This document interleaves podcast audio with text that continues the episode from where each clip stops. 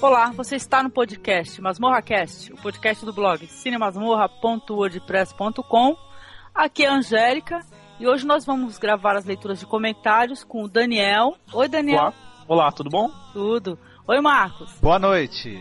5. Bons filmes. De toda essa lista, o Magnolia realmente é um filmaço e tem um dos melhores diretores em atividade do mundo. A frase de Os Bons Companheiros de Joe Pesci, escrita em, é uma das mais famosas do cinema americano. Foram escolhidos excelentes filmes, parabéns pelas, parabéns pelas escolhas e por mais um excelente cast. Opa, muito obrigada, Eduardo, pelo seu comentário. Então, esse podcast foi muito gostoso de gravar, né, Marcos? Eu também gostei bastante. A gente falou sobre filmes que a gente gostava, né? É sempre, é sempre bom conversar sobre isso. E vejo Sim. que o Eduardo gostou do Magnolia e dos Bons Companheiros, né? Também tá, deve estar tá na lista dele de filmes preferidos também. Ai, com certeza. Então, eu vou ler outro comentário aqui do Eduardo, que ele fez lá no blog. Manda ver. Ele falou assim: é sobre o podcast Animações e Nostalgia. Ele falou: Eu deixei esse cast para ouvir por último. Afinal, eu adoro animações, principalmente os asiáticos. Subasa significa asas em japonês. O Tsubasa dos Super Campeões vem jogar no São Paulo Futebol Clube, que na última versão virou Brancos por causa de direitos autorais. Em Cowboy Bebop, o nome da mulher do grupo é Faye Valentine. Samurai Champloo é do mesmo diretor, Shinihiro Watanabe. Gosta de desenhos da Marvel e da DC, como Superman e Batman, inimigos públicos. Não posso esquecer que coleciono os clássicos Disney e os filmes da Pixar Espero que um dia existam desenhos nacionais de muita qualidade, sem serem flash, que é bem triste. Parabéns de novo e até um novo podcast. Então, muito obrigada, muito legal esse comentário dele, né, Marcos? E, pô, Marcos, Subasa significa asas. Tá vendo? É, Essa é meu, meu, meu, minha, meu largo desconhecimento do idioma, do idioma japonês que causou isso. É, veio falar que Tsubasa é nome próprio, tá vendo? Né, Daniel? O Daniel gravou é. junto, ele lembra. Sim, eu lembro que eu comentei dessa história, né? jogar no São Paulo, né? Sim. Que eram brancos, na verdade. Pois é. Então, Marcos, quer Sim. ler o outro? É, o, o comentário do Eduardo também, a respeito do podcast Cinema Alternativo e Diversidade Sexual. A mudança de tema foi bem pertinente, afinal, Shana tem um conhecimento do cinema alternativo, o que foi muito bem explorado. Eu baixei o filme Short Bus, levei um susto com as cenas de sexo mais explícito pois não estava esperando. Parabéns por mais um ótimo podcast e espero o tema inicial ser discutido futuramente. É muito bom. É isso aí, bom. O... Eu também tomei um susto quando eu assisti o Short Buzz, mas eu no, no fim eu acabei gostando do filme, né? E é, tem, tem é, é uma tendência aos diretores assim que fazem cinema dito sério, autoral, colocarem cenas de sexo, né? Dentro da trama. Então, acho que essa surpresa que a gente toma aos poucos vai, vai passando, né? em relação a isso. Qual era o tema mesmo que a gente ia fazer antes, Angélica? Tu lembra? Eu lembro, pô, a gente ia fazer um podcast sobre cinema mainstream versus cinema é, alternativo. E a gente foi conversar com a Xana Chanchada e acabamos mudando, porque a gente achou mais legal. De qualquer maneira, foi muito interessante. Eu, então, eu não assisti ainda o Short Buzz, né? Mas eu tô muito curiosa de assistir, viu, Eduardo? E eu tipo assim, eu não tenho problema com cenas de sexo. Eu costumo assistir, pra mim não tem problema cenas de conteúdo adulto. Mas que bom que você aceitou a nossa indicação, né, Marco? Que bom, que bom que ele, que ele escutou a indicação e, e procurou assistir o filme, né? Isso é legal. É, é, é, um grande prazer a gente saber que o pessoal escuta as indicações aqui, procura o filme, assiste e comenta. A intenção do podcast é esse, né? Sim. E o Daniel também estava contando aí antes, né? Sobre uma experiência aí com outro filme com conteúdo adulto, né, Daniel? Sim, o Alves de Ouro. Do Bigas Luna, né? Isso. Tinha 10 pessoas no cinema. E no cinema não, na sala lá que foi mostrado a, a, a sessão de filmes espanhóis. E quando terminou só tinha seis pessoas. Eu, minha irmã e mais quatro pessoas. Ainda bem. É, que eu, eu, lembro, eu lembro muito bem assim, o filme. Ah, o filme é interessante. O cara é um tipo garanhão, entendeu? Ah. Ele tá construindo um prédio. Aí ele usa. Ele é o Sérgio Naia espanhol, entendeu? Ele usa areia de praia na obra? ele usa alguma, algum, é, alguma coisa não perfeita lá. Acho que é o cimento, não tenho, não tenho certeza. Faz muito tempo que eu assisti o filme. Aí o, o prédio desaba, aí ele é obrigado a fugir da Espanha e vai para os Estados Unidos. Pô, pensei que ele vinha pro Rio de Janeiro, tudo quanto é bandido vem pra cá. ele vai morar nos Estados Unidos. E tem bastante cena de sexo, assim. Ah, legal. Ó, depois eu quero assistir esse daí também. Assista que é interessante. Eu, eu não assisti o Short Bus e fiquei curioso. Depois eu... tu vai assistir também. Ah, eu vou baixar. Vou ver mas, se não, eu... mas não vai ficar chocado não, né? Não, não. Tá é, sexo não me, não me chocam. tá certo. Olha, muito obrigada, Eduardo, pelos seus comentários, tá? Continue comentando. Se você puder, indique o nosso podcast. E fica aqui uma, uma pergunta para Eduardo, Marcos. Eduardo, você não quer gravar com a gente qualquer hora e bater um papo sobre cinema com a gente? Né, Marcos? Olha, já deu para perceber que o Eduardo ele tem bom gosto para cinema, ele tem conhecimento, então ele tá convidado, viu? Seria um, uma aquisição importante aqui pro podcast. A gente gostaria pois muito é. da presença dele. Quanto mais gente conversando sobre cinema, melhor, né, Daniel? Com certeza. É, o Eduardo vem aí conversar com a gente. Vamos passar um momentos agradáveis falando sobre cinema, que, que é muito bom, viu? Tá certo, muito Ah, obrigado. O Eduardo também tem um excelente gosto para podcasts, viu? Ah, sim. Ah, Isso sem dúvida, né? então, última coisa. E aí, Marcos e Daniel, o que, que vocês acharam do podcast sobre cinema épico, dramas históricos? Como é que foi isso daí? Como é que foi essa gravação? Ah, eu gostei bastante. Eu gostei. Eu Valeu. acho que eu acho que a gente tem que gravar sempre que possível. Que Eu quero estar sempre participando. É, meu grande problema é esquecer nome de filmes. Ah, isso eu também. então, então, olha, pessoal, muito obrigada. É, agora acabou já o prêmio podcast, a gente não ganhou, né? Tudo bem. Mas olha, muito obrigada, gente. Quem votou na gente, de coração, tá? Fica aqui o nosso agradecimento.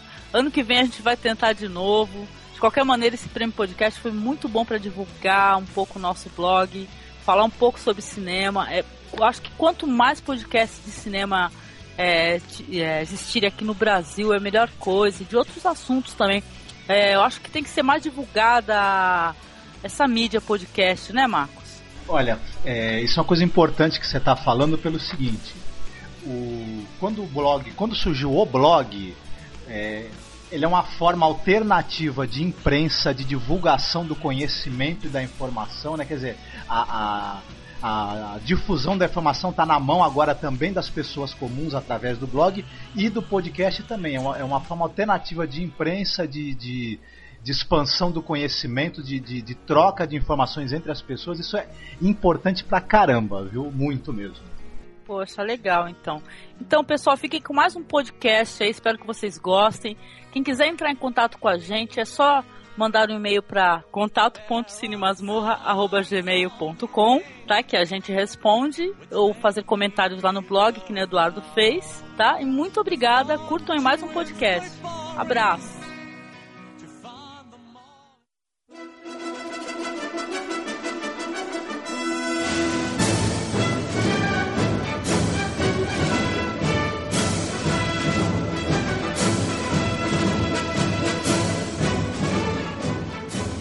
Hoje nós vamos falar sobre cinema épico e dramas históricos e vamos receber aqui o Daniel Ruiz. Tudo certo, Daniel? Tudo certinho. Angélica Hellish do blog cinemasmorra.wordpress.com. Tudo certo, Angélica? Tudo certo. E o- Prazer em participar. Opa! E o Tiago Santana da comunidade Cinema Hell. Tudo bom, Tiago? Opa, tudo ótimo. Olha, antes de iniciar, eu queria saber o seguinte. É, Tiago, você tem alguma novidade, alguma coisa que você queira comentar a respeito da sua comunidade e tal, que você queira divulgar? Nada muito notável, assim. Às vezes então fica meio, meio parado, assim. Quando eu posto filmografias compostas de diretores, tudo em rap de share. E qualquer novidade no, mundo cinematográfico a gente posta por lá, mas os tempos estão tranquilos. Tá certo. E Angélica, e você tem alguma novidade que você queira divulgar do blog ou falar sobre o Sarau Voador, que tá chegando o dia, né? É, eu tenho sim, dia 21 desse mês já vai ter a primeira parte do projeto Sarau Voador, tá?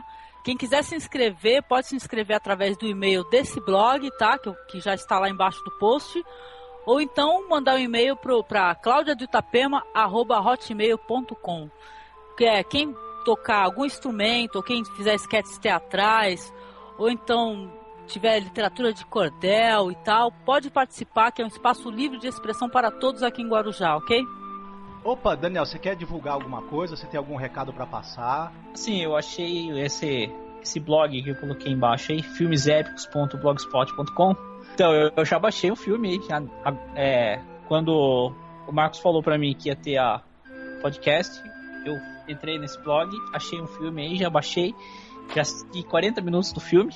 Foi Opa. bom atrasar. Pô, legal. Eu Qual baixei o Marqueta Lazarova. É um filme tcheco de 67. Esse eu não conheço, hein? Marquita Lazarova? Marqueta Lazarova. Eu também não assisti, mas consideram esse filme um dos, um, um dos melhores, ou talvez o melhor filme tcheco de todos os tempos. Exatamente, é isso mesmo que tá no, no, no- no blog. O melhor filme tcheco de todos os tempos. Legal. Então, já que o Marcos não, não comentou, eu gostaria de comentar assim com vocês, perguntar a cada um pessoalmente o que, que vocês consideram filmes épico ou épico em geral. Hein, Thiago, o que, o que, que você considera um filme épico? O que cara- é, caracteriza um filme épico pra você? Eu ia justamente fazer essa pergunta porque ele, o, o amigo Daniel falou de filme épico tá- quando me cham- convidou para esse essa sessão do podcast. Eu estava com ideia de filme épico, de filme grandioso em todos os sentidos, seja esse se passando nos tempos atuais, passando na época de Cristo, passando sei lá onde, assim. Mas é, eu vejo que também tem esse aspecto, tem gente que associa com filme de época, né? Uhum. E, tipo, desde Gladiador até Ben-Hur, assim, vários filmes. Mas eu não sei, eu acho que o filme épico tem várias proporções. Eu acho que não só o tamanho, né? Filmes compridos, filmes com muito, muito gasto na produção, com uma história muito grandiosa. São filmes grandes, assim, pra dizer bem o básico. Certo.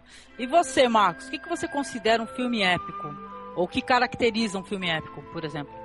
Então, essa, essa, esse termo épico, ele vem da poesia épica, né? Que a gente, se for citar um exemplo, a Ilíada, a Odisseia, os Lusíadas, que são aquelas grandes aventuras heróicas, né? Em que um herói, ele...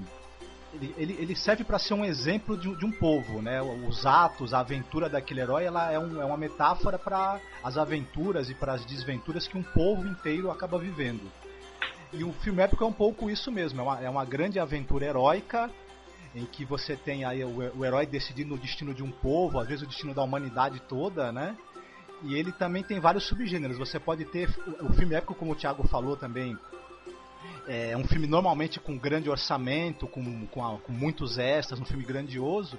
E tem vários subgêneros. Ele pode, você pode ter um filme épico de guerra, pode ter um filme épico é, histórico, pode ter um, pode, pode até ter um filme épico passado nos dias atuais, se ele tiver essas características aí, né? Pode ter faroeste, épico, guerra, assim por diante. Sim. E você, Daniel? Tu curte filme épico? Gosta? Cur- Curto sim, curto bastante. E fora esse daí tcheco, né, que você baixou, tu lembra de algum filme épico legal? É. Spartacus. Ele é seu filho, Espartaco. Ele é livre. Ele é livre. É livre. Vai se lembrar de você, Espartaco. Porque vou contar. Vou contar quem era seu pai e com que ele sonhou. É legal. Ben-Hur. É, o Ben-Hur é o maior filme gay de todos os tempos, só pra deixar claro. Ah, entre outros, né? Tem, tem bastante opções, né? Em termos de filme épico. Algumas pessoas consideram Senhor dos Anéis épico. Eu já não acho que seja, né? Porque o épico seria baseado, meio que baseado numa história que supostamente foi real, né? Sim. Então eu acredito que o Senhor dos Anéis não, não entre na, nessa do filme épico. O que, que você acha, Marcos? Entra? É, eu acho que sim, é épico sim, porque você pode ter o épico de fantasia, né? Você pode ter uma história totalmente fictícia, passada no outro mundo, mas ainda assim, pelo fato do, de ser uma aventura heróica e, e até o filme Senhor dos Anéis entra bem nisso porque ele é um filme grande, com muitos extras, e grandioso, né? Acho que dá pra, dá pra classificar como épico sim. O Thiago não é muito fã, né, do, do, Zé- do Senhor dos Anéis, né, Thiago? Não, não, não, eu não, não estou acostumado a ver muitos épicos mais atuais, né? Esses sucessos, blockbusters de bilheteria. Mas tem os antigos você gosta, os clássicos, talvez? Não, não é que eu, que eu considere. é, Os antigos eu gosto. Os antigos eu vou assistir aqui. Realmente não estou acostumado a assistir esse tipo de filme. Mas, é, para citar alguns que eu gosto, tem Andrei Rublev, o Tarkovsky, os dois primeiros chefão do Coca-Cola, o próprio Apocalipse também. Era uma vez na América, o Sérgio Leone, o, o, o que mais? Até um filme do Robert Altman, que tem quase três horas de duração.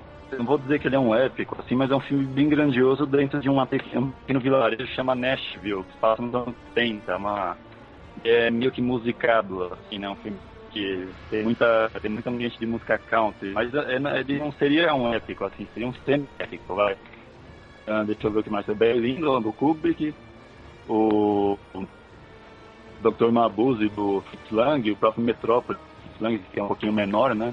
Um pouquinho menor não, tem metade do tempo, né? O Dr. Mabuse tem quatro horas. Tá certo. Vocês sabiam, por exemplo, que a vida de Brian do Monty Python é um épico? Não. é um épico, um épico de humor, mas é um épico, sabia? Assistiu esse daí, Daniel? Não, não, não assisti. É legal pra caraco, tem que assistir que a vida de Brian é hilário. O que é a vida de Brian? A vida de Brian, Monty Python. A vida de Brian é a versão do Monty Python pra vida de Jesus, né? Então já imagina o que que sai daí, né? É, foi meio polêmico isso daí, é muito engraçado. O Brian ele acaba sendo crucificado meio por engano. Ele vira um guru também totalmente por acaso. É bem legal. O Thiago conhece, Thiago? Conheço, mas infelizmente não sou muito fã do Monty Python, não, viu? Ah, eu sou. Gosto, eu gosto do, do, do, final do, do Vida de Brian lá, porque não dá nenhum spoiler, mas tem aquela música que ficou bem conhecida, né? Always Look on the Bright Side of Life. Sim. Legal, um momento bem irônico, assim, mas é como humor, assim, eu nunca achei graça, assim. Não, vi todos os longas metragens deles, recentemente lançaram em DVD as primeiras temporadas do, do série de Cristina na Inglaterra, né? O Flying Circles. Mas é, é, não faz muito meu estilo não, viu? Sim, eu sou meio chegada no Monty Python. De Python tem também a, o Cálice Sagrado, também não deixa de ser a versão deles pro, pro Rei Arthur e pra busca do Cálice, né? Também é outra que é um sarro esse filme. Os homens que falam Ni! We are now no longer the knights who say Ni! We are now the knights who say Eki, eki, eki, eki, Os cavaleiros que falam Ni, é uma confraria aí que a gente precisa afundar a qualquer hora. Certo. Então, aí eu baixei aqui uma tremenda de uma, de uma lista gigante de épicos, né? E tem vários épicos aí que eu fui aqui assinalando o, o que eu assisti. Por exemplo, a... tem o recente, 2008, tem aquele A Duquesa, né? Eu não lembro da atriz tá? É a Kira Knightley, né? Isso, é do sorriso que dá medo. Então, a, a, Ilha da Garganta Cortada, um péssimo épico com aquela. Que é uma atriz muito bonita, mas é, é péssimo, é um péssimo filme. Tem a Lenda de Beowulf, que é uma animação, né? Mas é um épico também. Eu, eu, acho, eu acho uma bela animação, por sinal. Então, tem a é, lenda é, muita de gente Grendel. criticou esse A Lenda de Beowulf também por causa que o as expressões dos personagens, é, é, ele é em computação gráfica, né? Ainda não ficaram perfeitas. Tem horas que parece que eles estão com o rosto inexpressivo, né? Então dificulta você se emocionar um pouco com a história, né? Mas eu ainda achei legal, assim, me diverti. Eu acho curioso. Então, e dando uma olhada aqui, tem uns épicos que também não são americanos, né? Tipo A Maldição da Flor Dourada, que é um épico chinês, né, Marcos? Então, eu acho que você viu recentemente esse épico, né? É, eu revi recentemente, que eu, eu, tinha assistido um dia desses aí de madrugada e eu, eu, acabei dormindo na metade do filme, eu tentei ver de novo, né? E tal. E é, é uma coisa engraçada essa coisa do, do, do épico chinês, etc., porque os chineses, os tailandeses e os russos, eles produzem bastante cinema épico, tá na tradição de cinema deles, né? Nem sempre chega aqui. Uhum. Essas produções deles. E esse da Flor Dourada, que é do Zhang Mu, né?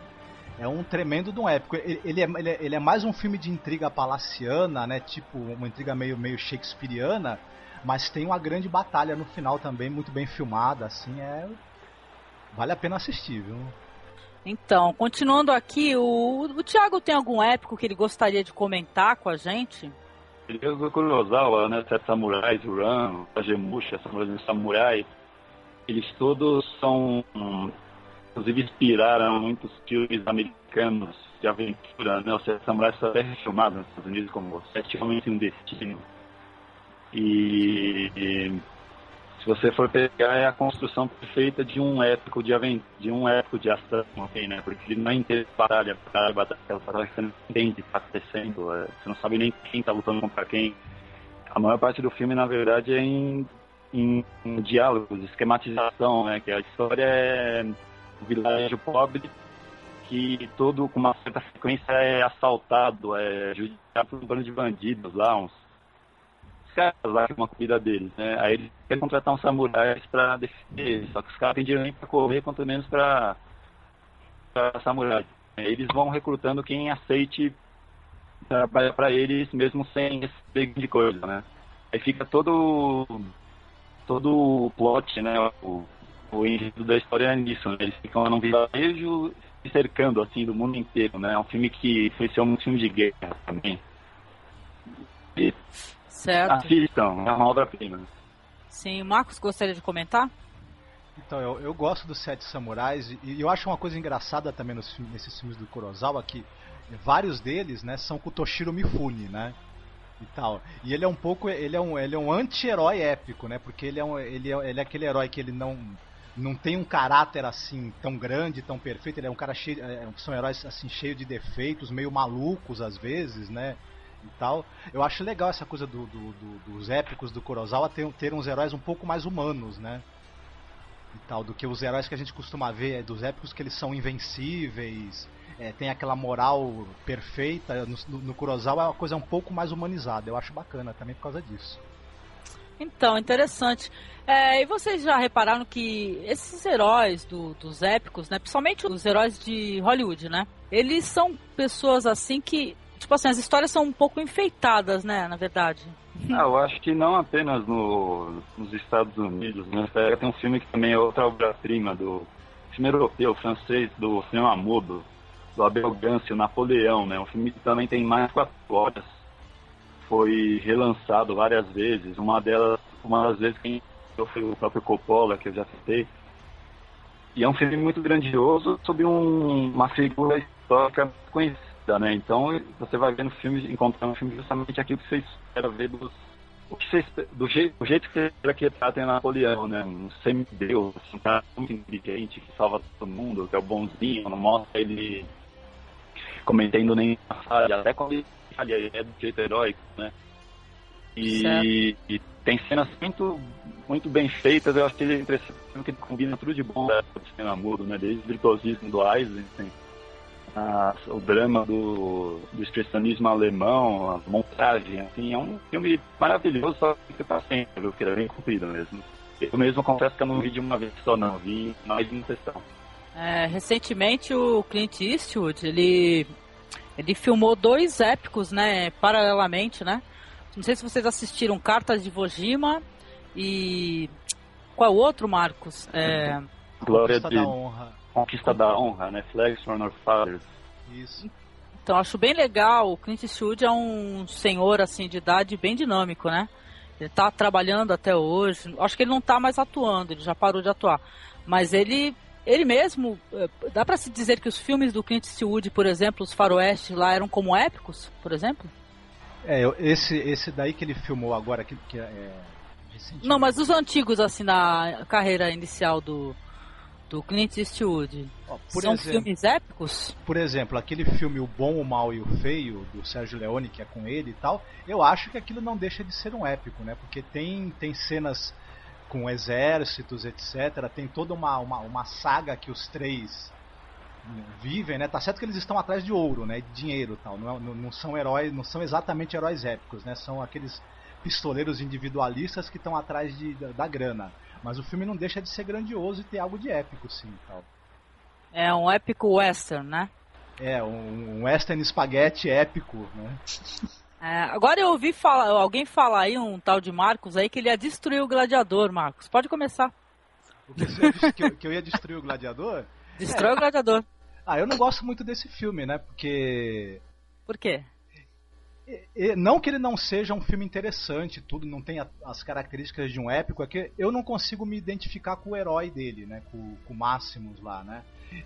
Eu acho que, as- que, que ele, que ele, como herói épico, ele é um cara assim, à procura meramente de uma vingança pessoal e tudo. Eu não, não, não consegui me identificar. E também essa coisa dele ser o opressor, né? A gente vê o herói épico como um libertador, como um cara que vem das camadas mais, mais baixas e ascende, né?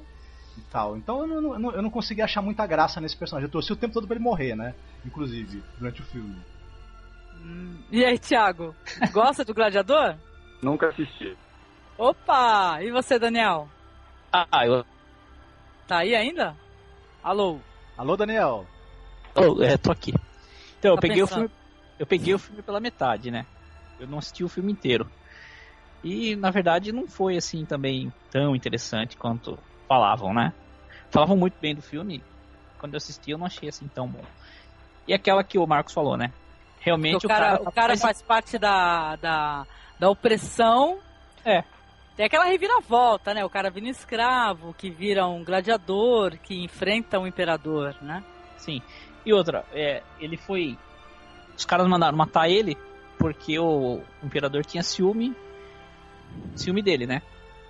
Aí, pra se vingar, ele.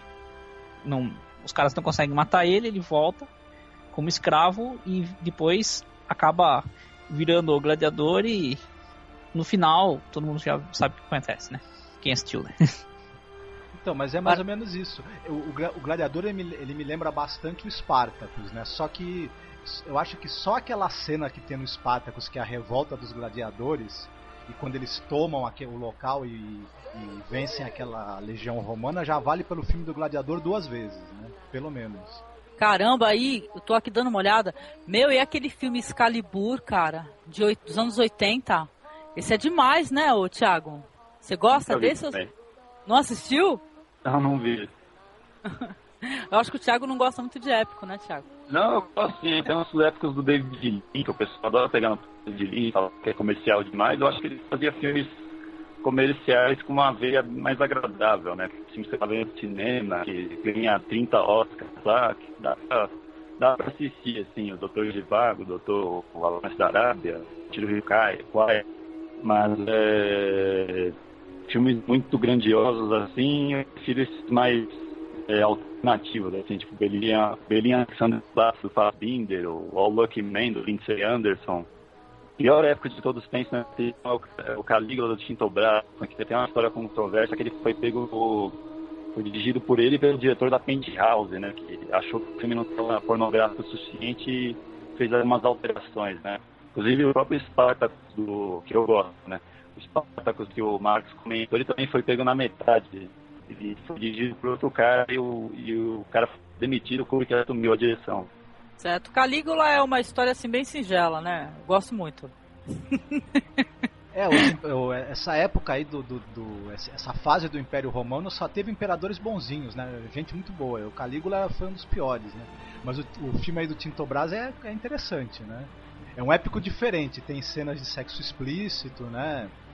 Tal, tem, tem uma coisa meio transgressora, assim. É um filme interessante, marcou época, né? Muita gente foi ver o filme, essa coisa de- dele, dele ter as cenas de sexo gerou uma curiosidade sobre ele muito grande. Eu tô com um filme aqui pra assistir, não deu tempo de assistir por causa das correrias. Aquele filme o Cid, né? Que parece que é bem legal, também é bem. Quando, tipo assim, quando você coloca épico, normalmente aparece Alcide. Eu tô curiosa de assistir. Alguém assistiu Alcide aí pra comentar? Acho que ninguém. Caramba, Ah, eu assisti o negócio muitos, tá bom hoje. eu assisti muitos anos atrás, né? É com o Charlton Heston, né? E Mas o... esse não é gay.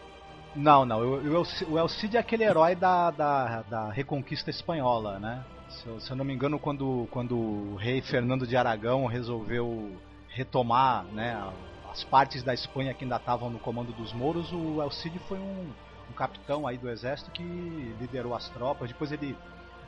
ele a história já, já é coisa que ele morre e, e- e os mouros tinham tanto medo dele que eles botam o corpo dele num cavalo, né? Pra eles acharem que ele ainda tá vivo e continuarem temendo, né, a presença dele no campo de batalha, né? Eu lembro dessa cena final, assim, faz muitos anos quando eu assisti, desse. de de uma pessoa assim, a cavalo pela praia.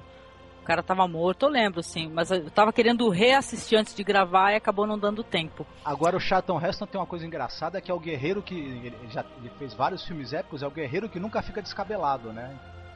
É impressionante, É. o cabelo tá sempre penteadinho. Não tem muito cabelo, né? Também, sei lá. Tinha, já, já tinha aquele. aquele. Como é que é? Negócio que gruda lá na cabeça, esqueci o nome. Tinha, tinha aquele ator também, o Victor Suglu, Mensch, Suglu. então, Coração Valente, que coisa bonita, né? Quem gosta do Mel Gibson aí deve conhecer Coração Valente. tem o Cyrano de Bergerac, de 1990. Esse daí é com Gerard Depardieu, que é um ator que eu gosto muito mesmo, né? E tem os outros filmes épicos aqui. Tem os nacionais, tem o Desmundo, de 2002. Esse daí eu acho que você assistiu, Marcos, o Desmundo. Não, o Desmundo eu não assisti. Mas você é... assistiu Guerra de Canudos, por exemplo, a nacional? Esse eu assisti, mas eu não gostei muito não, viu? Ah, eu achei bem legal. Tem nessa lista aí o Idade da Terra, do Glauber Rocha. Ah, o Glauber Rocha é Deus e o Diabo na Terra do Sol, não? Não, Idade da não, Terra. Idade da Terra. É, eu nunca vi esse filme inteiro, vi alguns trechos na TV, Canal Brasil, e, e é um filme que eu não vi inteiro já agora, mas eu tenho certeza quase que absoluta que é o pior filme que já fizeram na, na face da Terra. Né?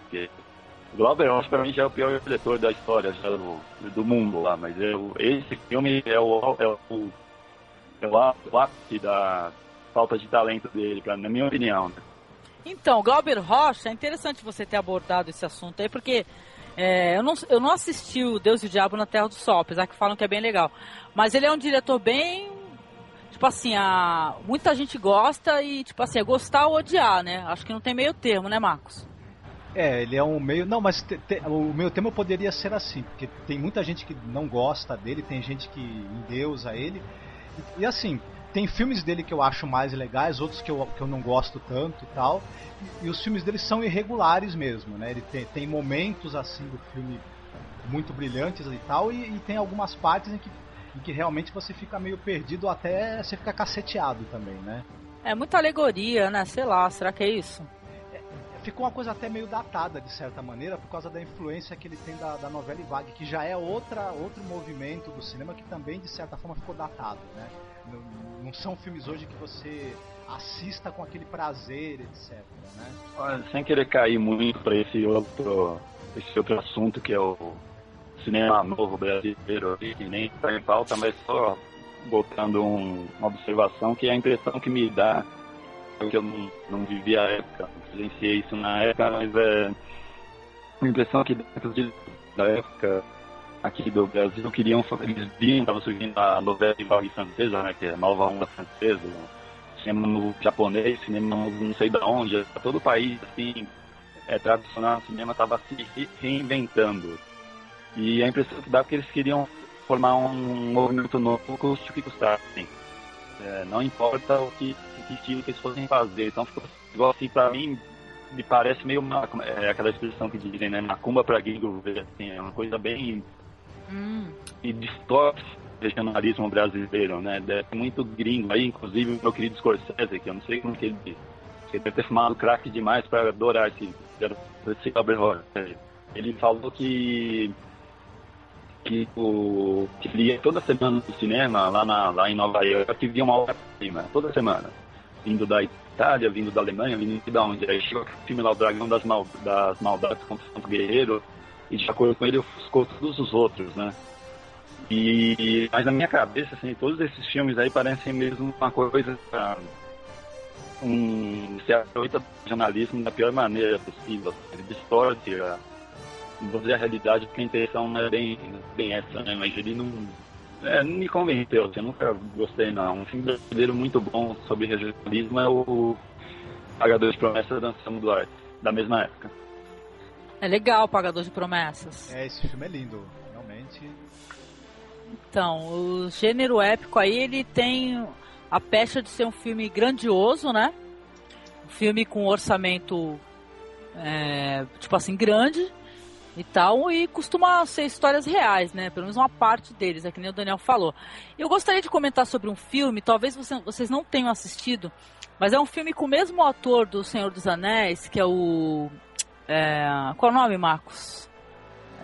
Guardou branco, hein? Mas Vigo qual personagem que ele faz? Não, o Aragorn. É, Vigo Mortensen. O Vigo Mortensen, isso. Um filme muito bonito chamado Ala Triste, de 2006. E esse filme aí, eu acho que o Marcos assistiu também. É um filme encantador, esse Ela Triste, né, Marcos? Um filme épico também. Então, eu gostei. Esse Ela Triste, ele é um personagem criado por aquele escritor Arturo Pérez Reverte. E ele teve uma série de livros, aí foi um sucesso bem grande na Espanha, né? Aí resolveram fazer esse, essa versão cinematográfica com, com o Viggo Mortensen. Eu acho o filme bem bacana, bem feito, assim. É uma, uma boa adaptação do livro. E o Viggo Mortensen tá ótimo, né? Ele, ele, ele, leva um pouco o filme nas costas, né? Com a atuação dele. É, e é um diretor é, espanhol, né? O nome dele é é, cadê? Não lembro é o nome Al Augustin Dias Yanes, nome desse diretor, né? O filme é muito bonito de 2006, é um filme que vale, ser, vale a pena ser visto, viu, gente? É um filme legal e é uma história verídica, olha lá, triste. Então, Marcos, gostaria de falar um pouco sobre outros filmes e tal. Tem vários, tem filmes até relativamente recentes, que, que nesse Amistade, por exemplo, de 97. É um filme também na, na categoria épico e muito bonito. É, o, é, o Spielberg, né, que dirigiu. Apesar que eu não gosto muito do, do, do, dos filmes do Spielberg. Ah, mas esse Amistade vai desculpar, é muito legal. Mesmo Spielberg tendo essa. essa ele é um, um diretor assim que o pessoal que curte cinema alternativo torce o nariz para ele. Mas esse filme é bem legal mesmo, é muito bonito, bem filmado, é uma história muito, sabe, rica de, de conteúdo, assim, para se refletir, eu acho, particularmente. Então é, é um filme muito bem feito mesmo, o Amistade. Mas ele acabou não sendo um grande sucesso, né? O, acho que o, esperava-se que ele fosse mais bem sucedido na bilheteria e tudo, acabou não. O Spielberg ele não tem conseguido emplacar, né? Nesses filmes mais assim. Ele acerta a mão com o filme adolescente. Quando é um filme de temática mais adulta, é, não sei, ele acaba não conseguindo ter grande sucesso de público, né? É uma coisa que parece que persegue ele um pouco, né? Ah, eu acho que já conseguiu algumas vezes, né? Tem a lista de Schindler e o Resgate do Soldado Ryan, que ele ganhou o Oscar nas duas vezes, inclusive. Né? Com certeza, a lista de Schindler, muito legal. É verdade, nesses dois ele, ele, ele acertou. Apesar que eu não gosto do, do Resgate do Soldado Ryan também. É, nem eu. Parece, tipo, parece tipo a dirigido pelo Walt Disney, assim, uma coisa muito. É, o final horrível, horrível. O final do filme é terrível. Então, tem aquele filme aí recente, Alexandre, que coisa horrorosa com aquele cara de, de pôster do Colin. Qual é o nome daquele. Colin Farrell? É, Colin Farrell, né? Ixi, horrível, horrível, horrível. é, Marcos? É, eu acho que ele é pra Ferrell qualquer filme, né? Porra, aquele cara, puta que pariu, horrível. Mas, mas a culpa é do Oliver Stone. Ele, ele o, o, estúdio impôs a presença do Colin Farrell, né? Aliás, o, aliás parece que, que, que não estavam nem querendo fazer o filme. Aí o, o Colin Farrell ajudou a captar o dinheiro e o, e o Oliver Stone teve que engolir o cara, né? Só que ele, ele acabou engolindo o filme, né? Também. Nossa, porque, horrível. Porque então... como é que então- você vai ter um Alexandre, né? O filme, o filme é todo calcado na figura do cara. Tu põe um ator fraco, matou o filme, né? Com certeza, mata sim. Agora eu gosto muito de quando, não sei vocês, mas eu gosto muito quando o épico reúne esse tema, assim, essa temática e tem humor também. Por exemplo, o Thiago talvez conheça Brancaleone e as Cruzadas. Eu acho um tremendo filme, muito legal.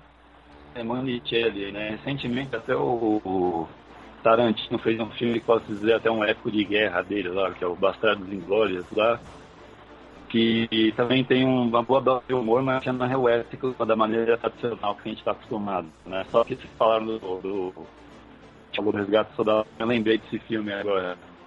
Então, eu, é, é, legal também ter o Brancaleone e as Cruzadas e o primeiro, que é o, o Incrível Exército Brancaleone, né? Também esse, esses dois filmes são demais, né? São, eu gosto desse ator aí, qual o nome dele? É muito legal. É o Vitório Gasman?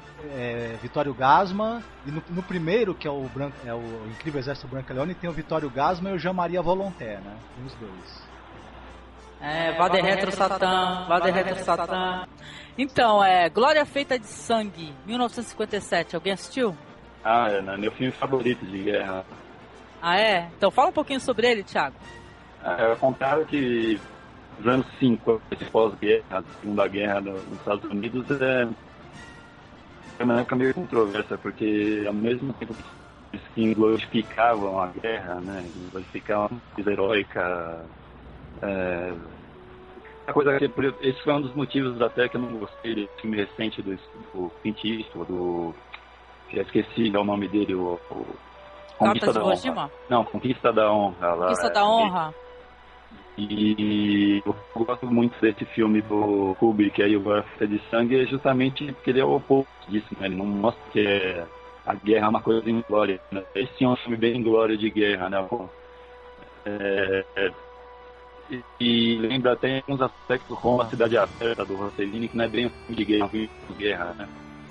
E eu acho que dois filmes, três filmes anti-guerra interessantes são o Steel Helmet, o Fuller dos anos 50 também, é, que bota em, em jogo as questões raciais, questões dos motivos pelos quais as pessoas estão lutando na guerra, né? espaço na guerra da Coreia, mas ao mesmo tempo que ele é meio inglório, assim, inglorioso, ele no começo do filme parece que é dedicado aos soldados que estavam naquele momento na, na guerra da Coreia, né? Então fica meio controverso. E o outro é um filme que eu descobri não faz muito tempo, que chama nome em português não estou lembrado, mas é do Nicholas Ray, chama Bitter, Bitter Victory, né? Que a tradução literal seria Vitória Amarga, né? Também é um filme dessa mesma época, anos 50, é bem interessante, né? Um, uma ação anti-guerra bem bastante conteúdo, né? Ah, sim, tem um filme dos anos 50 japonês que chama Planet, que ele não apenas tem todos esses elementos ali que eu falei, como ele também mexe bastante com escatologia, com poder, assim, tudo de uma maneira bem bonita, assim, né? Uma grande influência do Takashi daquele diretor com Otikawa. Sim. Que filma muito bem, 59 filmes lá. Todos os filmes aí que eu falei eu gosto muito e acho que são ótimos filmes de guerra, de guerra e anti-guerra, né? Sim, eu acho interessante o que você comentou, porque é fato, né, que o filme épico, ele, tipo, glorifica a guerra, não é, gente? O que, que você acha, Daniel? Sim. E Realmente, não é uma coisa muito legal, né? Se você observar, a maioria dos filmes épicos, ele é, é, foca bastante a batalha, né? Por exemplo, é, a gente estava discutindo se O Senhor dos Anéis é ou não é um filme épico. Se você levar em consideração que no as duas torres tem 45 minutos de batalha, só de batalha, né? Sim. Se você olhar, por exemplo, Spartacus, que é um filme bem antigo, né? Também tem aquele lance da, da, da batalha em campo. O Alexandre, que oh, vocês comentaram que. Um cara de pôster. Colin Farrell ferrou o filme. Farrell, ferrou o filme. ferrou o filme. O ferrou o filme. Também tem bastante batalha, né? Quer dizer, eles focam bastante esse lado, né? Do conflito, é, eles, eles glorificam, né? Parece assim, que a guerra ah. e o martírio do, do personagem vai ser é, é uma coisa que vale a pena. Eu acho esse conceito meio ruim também. Então, continuando aqui citando um outro filme, aliás, filme não, tem as séries, né, Marcos? Pô, teve recentemente aí, nos anos 2000, é, duas temporadas da série Roma, que passou na HBO, se não me engano. É uma série muito legal, uma reconstituição muito bonita, né, Marcos? Então, essa série da HBO Roma teve duas temporadas, né? A primeira acho que com 13 episódios e a segunda com 10, se eu não me engano, não é isso? Sim. E, é, e é uma, eu gostei muito disso daí, achei bem bacana porque primeiro que pega o pelo ponto de vista de dois né, legionários romanos, né, o Tito Pulo e o como é o nome do outro mesmo? É o Vorinos. Isso, o Tito Pulo e o Vorinos, né? E, ele, e eles é, meio sem querer acabam participando do, do, do, da história mesmo, né? Desse período em que, a, em que tem a ascensão do César ao poder a série narra a ascensão do César ao poder e a queda dele depois e a ascensão do Otávio Augusto né, ao poder. E o pega esse período aí também do, do, da Cleópatra, etc. Ela, a personagem Cleópatra aparece na série, Marco Antônio, e eles dois acabam sendo pegos no, por, por, esses por esse caldeirão, né, por, esse, por esses acontecimentos históricos, são pegos no meio disso e acabam inter, participando disso. É, é uma série ela acabou tendo só duas temporadas por causa do custo, né, de cada episódio que era muito grande e tudo, mas ela é reconstrução de época perfeita, uma história muito interessante, um, assim, atuações muito boas. Ela não fica nada a dever para os filmes épicos que a gente tem aí no, no, cinema nos últimos anos. Eu acho que ela até ganha, para dizer a verdade, viu? Eu sou mais essa série Roma do que 90% dos épicos que eu vi aí nos últimos 5, 10 anos, para dizer a verdade. É bem legal. Assistiu essa daí, Thiago? Não, não vi, eu tô. Eu ia até aproveitar para me despedir, porque vou ter que sair agora e para finalizar antes da hora, né? Bem que deu para ir, tô olhando aqui no relógio, 40 minutos de papo, né? Certo. E tem dois filmes do Polanski que são bem interessantes, né? Que é um diretor que eu gosto muito, é o Tess, com a Natasha Kinski. E Sim. o, a versão que fiz do Macbeth, que eu, que, se eu me lembro, que eu não me falha a memória agora, essa versão é do Kurosawa, são as duas melhores. Já fizeram dessa trama do Shakespeare, né? Que é sempre épica, né? Ok, então obrigada, Thiago, pela participação. Ok? Obrigado. Obrigada, Obrigado, Thiago. Tchau, tchau. Valeu. Mas, tá, até mais. Tchau. Continuando aqui o. Tá verificando aqui Ah, o que só uma tem. coisa, Angélica, a gente também, Ah. já que a gente falou de Roma, outra série que também eu acho que é, um, que é uma série épica, fantástica, é o Into the West, né? Nossa, fantástica. Eu não sei nem se o Daniel assistiu. Essa ideia é muito bonita também, Daniel. Não, ela, mas- fala, ela fala sobre a ascensão de dois personagens. Um é um indígena, né? É, índio-americano, né? E outro é um rapaz é, dos exploradores lá que foram pro deserto. Então, ela é produzida pelo Spielberg, né? E ela justamente ela, ela, ela se passa na conquista do Oeste, só que ela é interessante porque ela, como você mesma falou, ela pega do ponto de vista do índio, né? E também do ponto de vista do, do, do desbravador lá do, do, do, do americano tal, que está tentando conquistar o Oeste. Ela pega esses conflitos, né, entre o branco e o índio, etc. Ela é, ela é uma série que, que tem assim mostra muito o massacre dos índios, né? A maneira como eles foram expulsos das terras, a, a estratégia também que existia para tirar a terra deles e, e, e levá-los assim a morrer aos poucos por doença ou, ou até por incursões do exército mesmo e a luta deles para sobreviver. Então, uma série muito muito bonita, assim, muito emocionante. Eu acho essa série fabulosa mesmo. Quem tiver condições, é, ou compre o pack, né? Ou então baixe para assistir, porque é uma belíssima série. Então, e tem aqueles épicos antigos, né? Dos, dos anos 60, tipo Jazão e o Velo de Ouro. É, essa daí tu assistiu? Deu risada? Não. Achou engraçado o Velo de Ouro? Então. Então, Brasil aqui, Lampião, o Rei do Cangaço, 64. É um épico, Marcos. É um faroeste épico brasileiro. O Brasil, ele tem os seus épicos, né? Tem a história da independência, lá como é que é a independência ou morte. Tem o Independência ou Morte, tem também o Quilombo, o Gangazumba, né? Gangazumba? Gangazumba, tal. Ah. Tem o que são, são interessantes também esses filmes. Tem, o, tem os dramas históricos, por exemplo, do que o Silvio Bá dirigiu. Tem, o Brasil tem, tem alguma coisa de cinema, de cinema, se não épico, né, exatamente, mas de dramas históricos, assim. Sim. Agora, sabe o que eu gostaria que tu fizesse, Marcos? Tem um filme chamado Mestre dos Mares, o lado mais distante do mundo. E eu escutei já algumas pessoas aí falando muito mal desse filme. Eu acho esse filme um filme tão legal, acho que foi um pouco incompreendido, Marcos. Fala um pouco sobre o Mestre dos Mares, é um filme tão bonito. É dirigido pelo Peter Weir, né, com o Russell Crowe e, e o como era o, nome? o Paul Bettany, né, nos, nos papéis principais. Fazendo o Capitão O, o, o Russell Crowe é o Jack Sortudo, né? Jack Sortudo, não sei, o outro tá, faz O aquele. Bettany faz o médico, né, da do Não, mas ele, ele é importante, é um pesquisador, lembra? É Que além, ele é o médico do navio, mas ele também é um cientista. né? Ele também, é, ele também é naturalista, etc. Eles até vão parar na ilha de Galápagos, né, numa certa parte do filme. E ele fica pesquisando as espécies ali. É que acho que o filme não fez muito sucesso porque ele tem um ritmo um pouco mais lento e ele, em vez de se centrar na ação, ele é mais centrado no, no- no dia a dia dos marujos, né?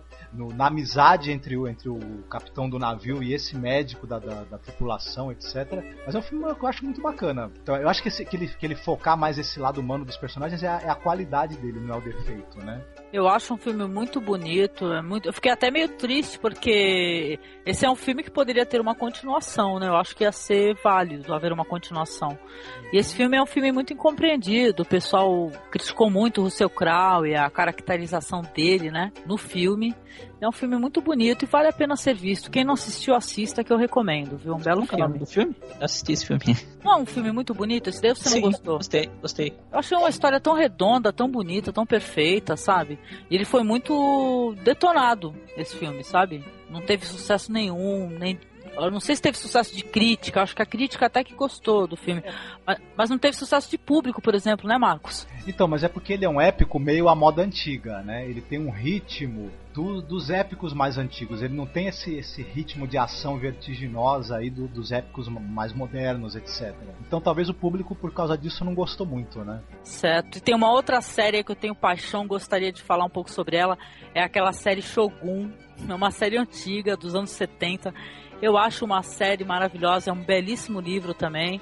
É daquele autor, qual é o nome? É o James Clavel. É, Clavel, né? Richard Chamberlain, que fez Os Pássaros Feridos e tal. Uma série que é, apesar de ser uma série histórica, ela foca no romance dele com uma japonesa, né? A Mariko. E é uma bela série também, é uma bela reconstituição de época. Procurem essa série que vale a pena. Eu acho que, por sinal, é uma, uma série que passa no TCM, né, Marcos? Eu não lembro se ela foi exibida no TCM, não, não, não, me recordo agora. Eu acho Mas... que foi passado assim, recentemente no TCM, eu acho que eles passam de novo. Quem tiver TV a cabo e tiver o TCM pode procurar. É, e nessa série, além do Richard Chamberlain, agora lembrando que a gente até o Thiago falou do Kurosawa, tem, tem o Toshiro Mifune também na série, né? Ele é o Turanaga, né? Mas viu, o, o, Shogun, vocês estão comentando, tem nesse blog que eu passei pra vocês aí. É, então. Esse, então, eu tenho, eu tenho essa série aí. Essa série uhum. é muito legal. Eu tinha o livro, eu lembro que a primeira vez quando eu li o livro foi antes de assistir a série, eu fiquei encantada com a história tremendo épico mesmo, uma história muito curiosa, viu? Então, eu tava aqui dando uma olhada, tem também um filme chamado Scaramouche. Conhece, Marcos? É um capa-espada, né? Famoso tal. Eu, eu, esse eu não assisti. Então, tem o The Nadas, também conhecido como The Tudors. Então, The Tudors eu comecei a assistir no People and Arts semana retrasada. E aí, tá gostando? Achei interessante. Ah. Você se rebela um pouco porque o rei manda matar todo mundo, né? É, o Henrique é... VIII era um bom é. menino, né? Um excelente é. ser humano. Esse é aquele rei que ficava decapitando as esposas aí porque não davam filhos é, homens a ele, é? Eu acho que é esse, né? Oh, falando nisso, pô, Ana dos Mil Dias, né? Marcos? Isso, exatamente. Esse é um épico também, é muito legal, hein? E antigo, e é um épico muito interessante, esse Ana dos Mil Dias. Que ela. Não, então, deixa eu só concluir. Então, tem esse Ana dos Mil Dias, que é antigo, e é, fizeram uma versão aí, acho que 2007, 2008, de um filme chamado A Outra Garota Bolena. O nome Sim. do filme no Brasil uh -huh. saiu como A Outra, né? Outra, exatamente. Pô, exatamente, com duas atrizes muito bonitas, com a. É, a Natalie Portman e a Scarlett Johansson. Então, muito bonitas essas atrizes, né?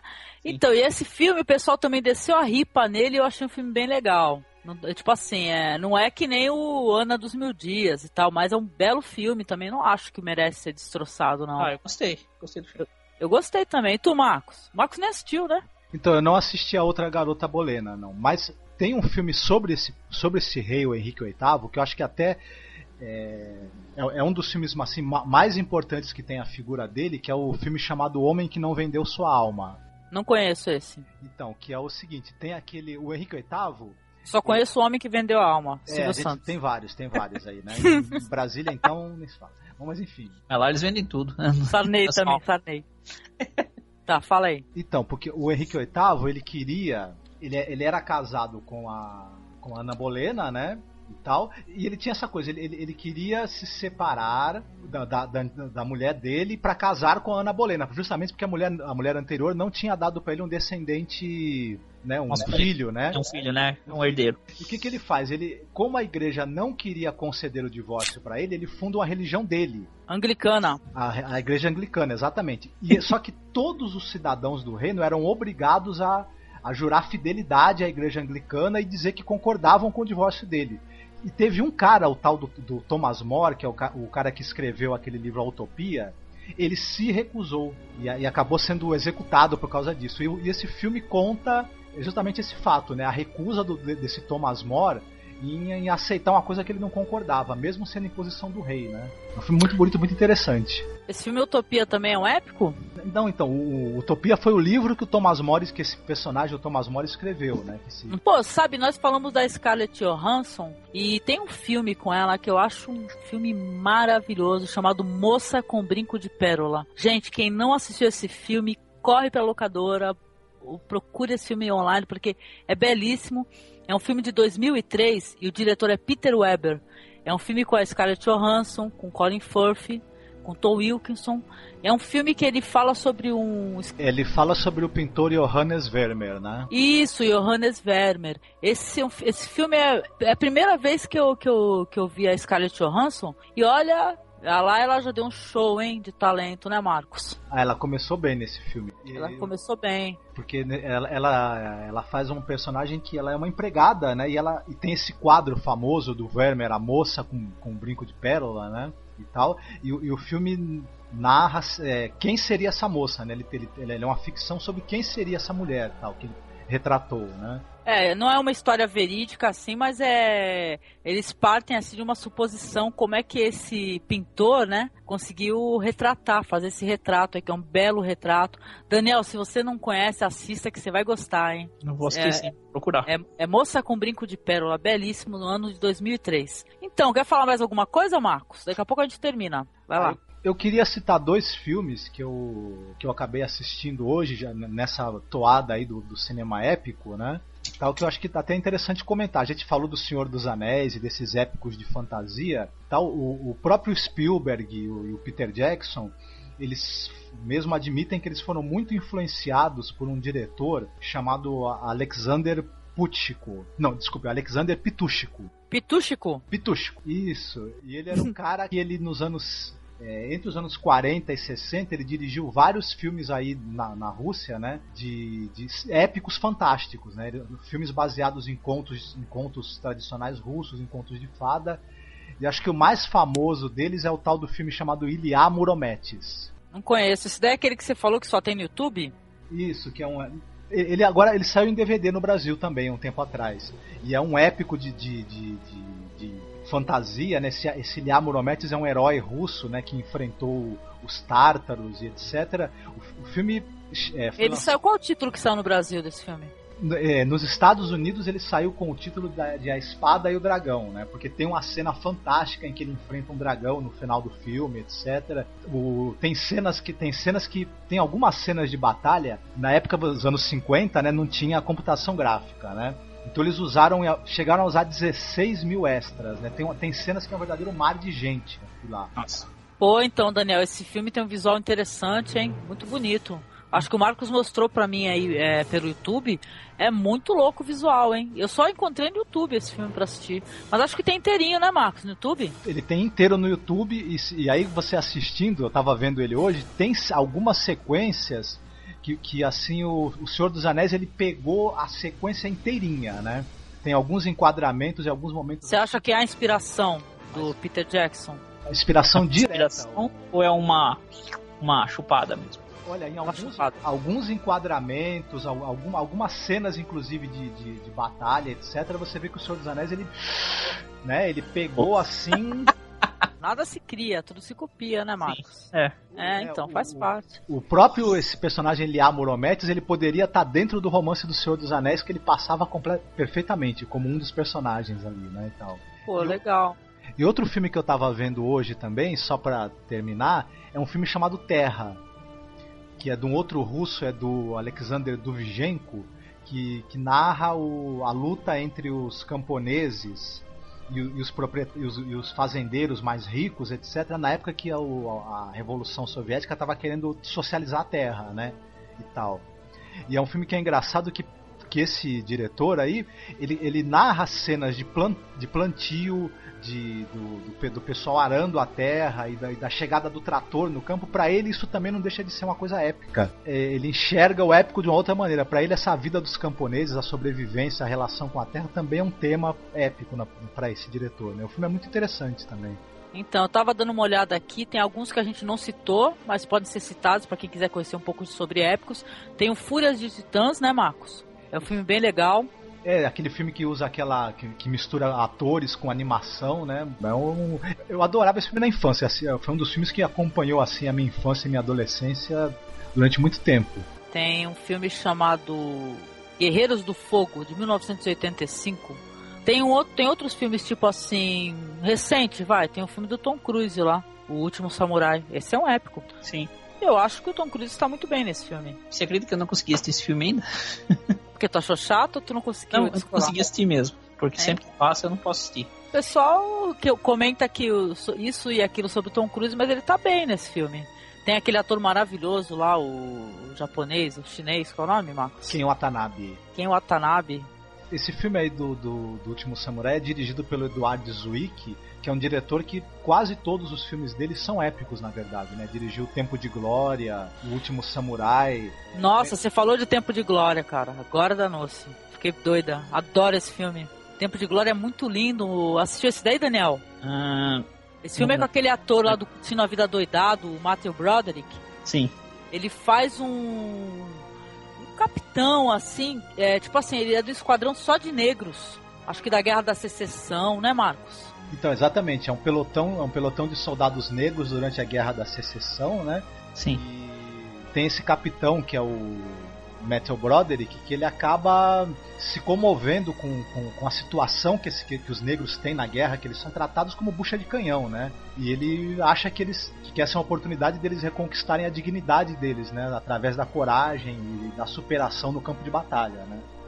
Então, Então, esse é um filme que, tipo assim, os negros eles são incentivados a, a participar porque eles teriam a liberdade deles, né? Sim. Eu acho que, que eles jogam com lance assim. Tem o Denzel Washington também, numa atuação fabulosa, viu? Muito legal. E esse, esse é um belo filme, viu? Apesar de ser um filme é, descaradamente patriota e tal, né? Mas é um belo filme do Eduardo Sinick. É um filme de 89, Tempo de Glória, vale a pena. E uma curiosidade sobre esse filme é que o Matthew Broderick, ele é descendente desse general aí, desse... Como é que é o nome? Eu até esqueci o nome desse, desse cara importante e tal. Ele é um cara que existiu mesmo. O resto não, é tudo fictício, né? Você é parente mesmo do cara. Ele é parente do cara, meu, acredita? É Certo. muito legal isso daí. Então, Marcos, continua, querido. Te cortei. Ah, eu acho que é interessante também a gente. A gente já falou do, do- do- da maldição da flor dourada, mas é interessante falar desses épicos chineses, né? Que estão aí. depois- Rochedo Vermelho, né? É, o diretor John Woo, ele lançou. Acho que foi ano passado, ele, ele lançou esse filme que é em duas partes, o- a, a Batalha do Rochedo Vermelho, que também é um, um- um épico assim histórico, né? Tal, que conta É na linha de. É na linha de o Tigre e o Dragão, né? Mais ou menos. Mesmos efeitos, assim, com mais. é, com mais gente trabalhando, mas me- mesma coisa, é pessoal voando, né? Mas é bonito o filme. É, conta essa, essa batalha do Rochedo Vermelho, que foi a maior batalha naval né, da história da China, que milhares de navios foram incendiados. Ele, ele, ele, ele, só, ele não é exatamente igual ao. Assim, ele é um pouco diferente do Tigre e o Dragão, porque o Tigre e o Dragão ele é mais, ele é mais um Wuxia, né? Aquele filme de arte, heróico de artes marciais, né? O Enquanto nome que disso o- é Vuxa, é? Wuxia, esse, esse gênero. É, Wuxia e tal. E o Tigre Dragão foi o filme que, que acabou fazendo. Esse tem- sempre teve fãs aqui no Ocidente. Né? Muita gente gosta de filme de artes marciais e, e filmes de espada, etc., chineses. Mas depois do, do, do Tigre Dragão se formou um público fiel aí do Wuxia no Ocidente, né? Legal. Então, aqui meus, minhas últimas indicações aqui são dois filmes que eu gosto. Um é uma série, na verdade, mas ela saiu como DVD, que é o Anel dos Nibelungos, de 2004, que o pessoal também não gosta muito, mas eu acho bem legal esse épico, vale a pena. E tem o 13º Guerreiro. Vocês assistiram esse daí? Com o Antônio Bandeiras. Esse filme é muito legal, muito divertido. Eu assisti o Anel dos Nibelungos na segunda parte. A primeira parte eu não assisti. Então, como eu peguei a história meio pela metade, então eu não entendi muito bem, né? É, Quer tem o dizer- lance da, do juramento do cara, a maneira como ele pega esse tesouro, né? Ele fica amaldiçoado pelo tesouro, é legal. Aham. É o personagem é o Siegfried, né? Sim. E qual é o nome da moça lá, loira? Siegfried Cremilde. É Cremilde, o nome mais lindo do mundo. Brunhilde, Brunhilde. É, Cremilde. Siegfried- É, é Cremilde. É, são os, os nomes da, da. da. Ai meu Deus do céu. da, da época, que tava na moda. É. Era o Cauã da época. Puxa, sempre dá os brancos.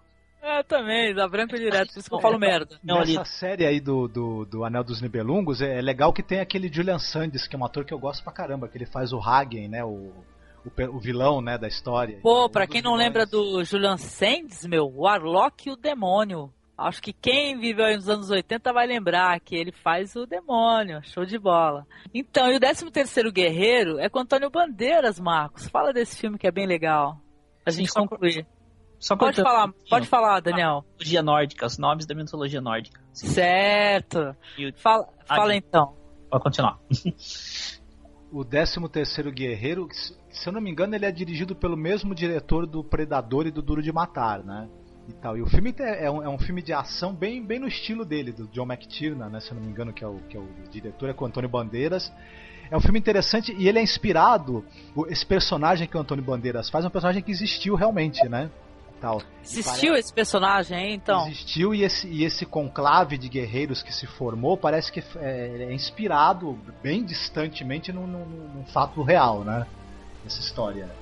É interessante. É, porque tem muita magia, muito. muita ficção, né? Muito fantasioso ele. Mas é o personagem principal lá do Antônio Bandeiras é, é um personagem real, então existiu. Existiu. É, agora isso me lembra, falando de personagem que existiu também real, esse filme eu, eu, que eu lembrei agora, eu não sei se ele é exatamente um épico, mas é um filme também que eu acho importante e recente aí, é um filme indiano chamado A Rainha Bandida. É, você tinha falado desse filme, como é que é a história mesmo? É que ele, é do, ele conta a história de uma, de uma mulher chamada Pulan Devi. E ela é, ela, é do, ela é de uma casta inferior, né? Ela é vendida logo aos 11 anos de idade, ela é vendida para um cara, né? Para ser esposa do cara e tal, só que ela, ela além de, de, de, ter que servir o cara como esposa, tem que trabalhar pro cara, etc. Ela se revolta, foge de casa. Eu sei que ela passa uma série de, de, de desventuras até que ela se transforma ela, ela vira uma bandida, né? Ela entra para um grupo de, de, de, de, bandidos, etc., de bandoleiros, né? E ela vai ascendendo dentro desse mundo dos bandoleiros até virar uma espécie de heroína, né? Da casta dela, porque é, o, esse pessoal é oprimido e muita, é oprimido pelas castas superiores ali. E muitas vezes o banditismo é a única forma que eles têm de. É, esse sistema de castas aí é um sistema terrível, gente. É, é tem um lance assim, do, se a pessoa foi escura, já é considerado lá impuro totalmente, né, gente? Então, e ela, e ela acaba. Essa Pulã ela tem uma vida muito, muito difícil, etc. Ela vira uma espécie de objeto na mão dos caras, ela, ela é estuprada muitas vezes pelos caras das castas superiores e tudo. Só que essa revolta dela e o fato dela nunca ter se entregado, dela sempre ter tentado reagir, ela vira uma heroína, né, pro pessoal da, da, da casta dela. Depois ela é presa, mas ela sai, acaba entrando pra política, etc. E o filme conta essa, essa história dela trágica e ao mesmo tempo heróica, de certa maneira. É um filme muito bonito, assim, com uma interpretação maravilhosa da atriz principal, que eu não vou lembrar o nome dela agora, e ele é dirigido pelo mesmo diretor que fez Elizabeth depois com a Kate Blanchett. Legal esse Elizabeth, achei interessante. E você, Daniel, gostaria de indicar algum filme para o pessoal que escuta o nosso podcast? Henrique V, com o Kenneth Branagh. Pô, eu não assisti esse filme, disse que é bem legal, hein? Sim, bastante interessante. É, conta a história da se não estiver enganado, a Guerra dos 100 Anos. Eu, parece que o Henrique V era o rei na época e ele lidera né, o, o, os ingleses contra os franceses. Esse filme e... é excepcional, viu? O filme é magnífico, tanto, tanto a produção e quanto a interpretação do Kenneth Branagh também que ele, ele arrasa. Então, e teve uma época em que o Kenneth Branagh estava bastante em evidência, né? Que ele fez vários filmes assim em sequência. Fez o Frankenstein, fez ele, porque ó, uma coisa que ele tem assim é gostar de fazer filmes é, baseados em, em no escritor inglês, como é o nome dele mesmo? Do Shakespeare, né? Shakespeare, exato. Então ele fez uma, uma sequência de filmes assim do, do Shakespeare, como Muito Barulho por Nada. É, Eu acho legal esse ator esse aí, o Quinto também, né? que é baseado no que é baseado na, no, ele no... fez também o Hamlet, né? Uma, uma Sim. Uma versão do Hamlet também que é fantástica, essa versão do Kenneth Branagh, vale muito a pena ver. Nesse filme que ele fez do Hamlet tem uma cena em que o Charlton Heston aparece declamando um, um poema épico também que é de cair o queixo. Ah, legal, pô. Então, é, e você, Marcos, quer dar mais uma indicação aí, por fim, para acabar, para encerrar? É, eu acho que para finalizar, para fazer, fazer uma consideração final sobre o tema, tem muita coisa de filme épico interessante sendo produzido. Como a gente já falou sobre os, os russos, a China, a Tailândia, estão aí dentro do mercado do, do, do, cinema épico, estão com tudo, sabe? Então tem produções interessantes aí do, de 2006, 2007, 2008 tal. E, e tá para sair um filme que vai ser um filme, é uma coprodução que eu acho que é Estados Unidos, Espanha e França. Vai sair agora em 2010, que é a vida da Hipátia, né? Que é aquela sacerdotisa pagã, que a, a morte dela foi uma espécie de. foi um marco do fim do, do, do paganismo e da ascensão do cristianismo, né? Então esse filme, esse filme aí promete. Ele vai ser dirigido pelo Afonso Cuarón. Então eu tô aguardando aí para o próximo ano esse filme, que vai, parece que vai ser um épico bem interessante. Ah, eu adoro esse Afonso Cuarón, é, é um diretor maravilhoso. E você falou sobre a, o fim do paganismo e a ascensão do cristianismo, não foi isso? Sim. Eu lembrei das Brumas de Avalon, que a gente não comentou, mas é uma série bem legal também, que fala sobre esse assunto, é um épico também. Então, eu gostaria de agradecer ao Daniel Ruiz, que está aqui colaborando com a gente. Muito obrigada, Daniel. Então, antes de fazer a, as finais aí, é, tá, pra ser produ tá sendo produzida uma, uma série chamada Spartacus, Blood and Sand, tá? Sim. Tava vendo aqui, né? Tem nesse blog que eu passei pra vocês aí. Entre uma pode, pode, pode falar o nome do blog. É filmesépicos.blogspot.com Certo. Tá? eu não achei, não vi nenhum ator famoso aqui, né? Tirando a Lucy Lawless. Lembra da Lucy Lawless? Não, não lembro. O que, que ela fez? É conhecida? A Xena. A Sheila? Xena. Que Xena? Xena, Xena a guerreira. Ah, Xena, Xena. Tá. É, eu acho que ela é a única famosa na história, tá? Certo. Vida, né? Então, é, vamos ver aí, tá? A previsão para sair em janeiro de 2010. Opa, que saia logo, queremos ver. E vamos aqui ficar torcendo aqui os, os é, tipo assim, cruzando os dedos para que não seja uma versão ruim de Spartacus, né? É. E o engraçado é que tem uma cena aqui, eles colocaram, eles colocaram umas fotos em que você vê a Lucy Lawless com o escudo e com a espada. E você pensa, isso é Xena? É, até a roupa que ela tá usando parece a roupa da Xena mesmo. É verdade. Parece, né? Você fica pensando, é a Xena? É a Xena? Xena, o que, que você tá fazendo aí? Então, e você, ô Marcos? Muito obrigada pela sua participação. E você quer falar alguma coisa antes da gente terminar? Até tipo, até tipo assim, para quem não gosta de, de épico, é, pra pessoa conhecer o épico e, tipo assim, não rejeitar o épico, né? Porque muita gente associa filmes épicos, ou até os próprios filmes de Hollywood, como filmes cansativos, super oscarizados e tal, ah, mas eu acho que tem muita coisa boa em Hollywood, tem em outros países que nem vocês falaram na Rússia. Eu acho que o épico é um gênero pô, que é, tipo assim, o Senhor dos Anéis fez renascer o épico, né, gente? Por mais que a gente queira muita gente torça o nariz pro Senhor dos Anéis, né? Mas depois do Senhor dos Anéis começaram a sair mais épicos, né? Ter mais produções de épicos, né, gente? Sim, verdade. É, eu acho que o Senhor dos Anéis e o Gladiador também, né, contribuiu bastante assim pro, pro, pro épico voltar, né, a ser um gênero mais produzido. Tanto é que agora esse ano tem uma série de filmes do gênero épico que vão sair aí, tanto filmes americanos quanto filmes de outros países também e tal. O, os Estados Unidos eles, eles fazem muita parceria com, a, com os estúdios da, da Itália e da Espanha para poder usar as locações e elenco, né, também e tal. Desde, desde os anos 50 que o que a produção de épicos também americanos conta com participação de, de estúdios espanhóis e italianos, né, tal, porque eles são conhecedores aí da matéria, né, do épico. Eles usam bastante também Nova Zelândia, né, porque por causa dos, dos espaços abertos que tem lá, né. É, Nova Zelândia é um, é um país incrível, né, um visual Sim, impressionante. Exemplo, tem vários aspectos, né, de natureza, uhum. bem, bem legal. Senhor dos Anéis foi filmado lá e esse, essa, essa série que eu, que eu falei também parece estar sendo filmado lá. Pô, legal. Então, muito obrigada, gente. E fica aqui para vocês mais um podcast. É, semana que vem nós vamos gravar aqui, vamos escolher um outro tema.